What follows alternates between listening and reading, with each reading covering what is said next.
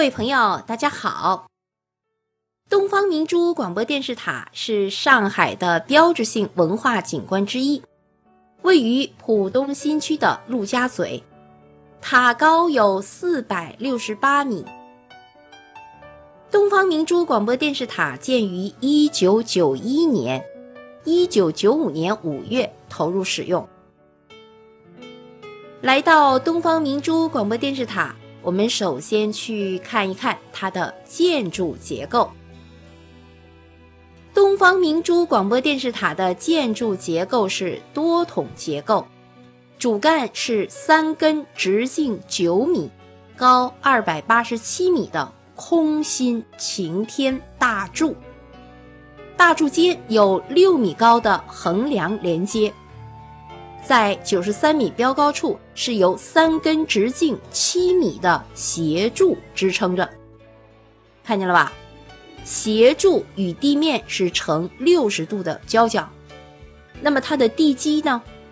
地基是由四百二十五根的基桩入地十二米深，上千吨的三个钢结构的圆球分别悬挂在塔身一百一十二米。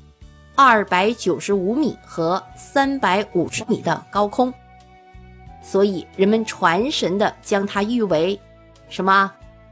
对，大珠小珠落玉盘。钢筋混凝土的建筑加三根近百米高的斜撑，电视塔的塔身具有较强的稳定性，既要抗地震，又要抗台风。它的设计抗地震的标准是这样的，就是地震七级不动，八级不裂，九级不倒。此外，电视塔还有良好的抗风性能。电梯，啊，我们说说电梯。这个电视塔我们要上去，肯定要乘电梯。那么是什么样的电梯呢？可载五十人的双层电梯和。每秒上升七米的高速电梯，只需四十秒，四十秒不到一分钟就可以把游客送上球体的观光层。当风和日丽的时候，举目远望，上海的景致一览无余。蜿蜒的黄浦江上，巨轮如梭，分列两边的两座大桥如两条巨龙腾飞。与中间的东方明珠一起，巧妙地组成了一幅二龙戏珠的巨幅画面。当夜幕降临，华灯初上，巨大的球体在五彩的灯光装饰下，光彩夺目，异彩纷呈。东方明珠电视塔内还建有太空舱、旋转餐厅。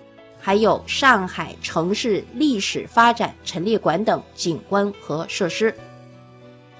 好，接下来呢，就让我们走进东方明珠电视塔，去看一看它的各种景观设施。首先为大家介绍的就是观光层。我们在给大家介绍它的建筑结构的时候，我们从外面看，它是大珠小珠落玉盘。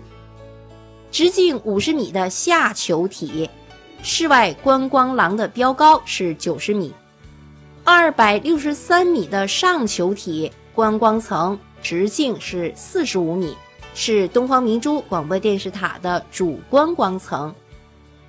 另外还有二百五十九米处的悬空的观光廊，全长有一百五十米，宽是二点一米。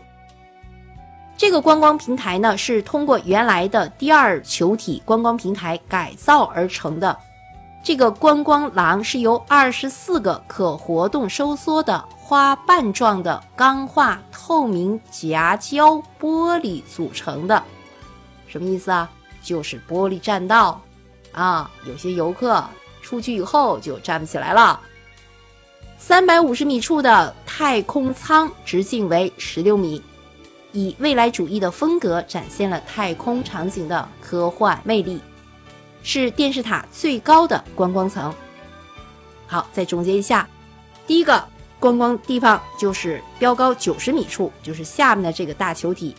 第二处呢，就是二百六十三米的观光层，还有呢，就是二百五十九米处的悬空的玻璃栈道。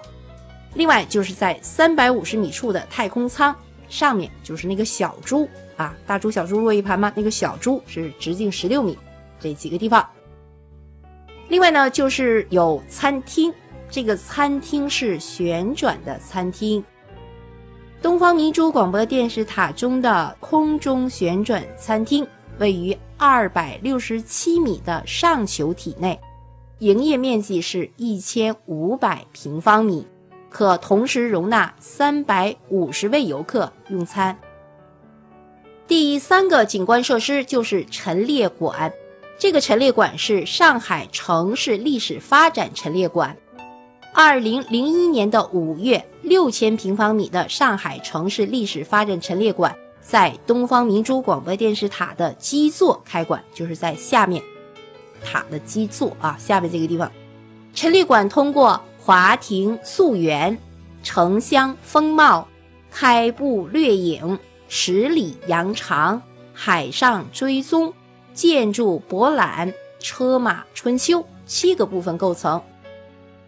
有八十多个景点，数百件珍贵的历史文物，上百幢按照比例缩小的华美建筑，一百一十七个与真人般大小的蜡像，近千个小蜡像、小泥人，反映了上海的发展过程。这个陈列馆的各种制作非常精良，内容丰富，从上海的小渔村开始。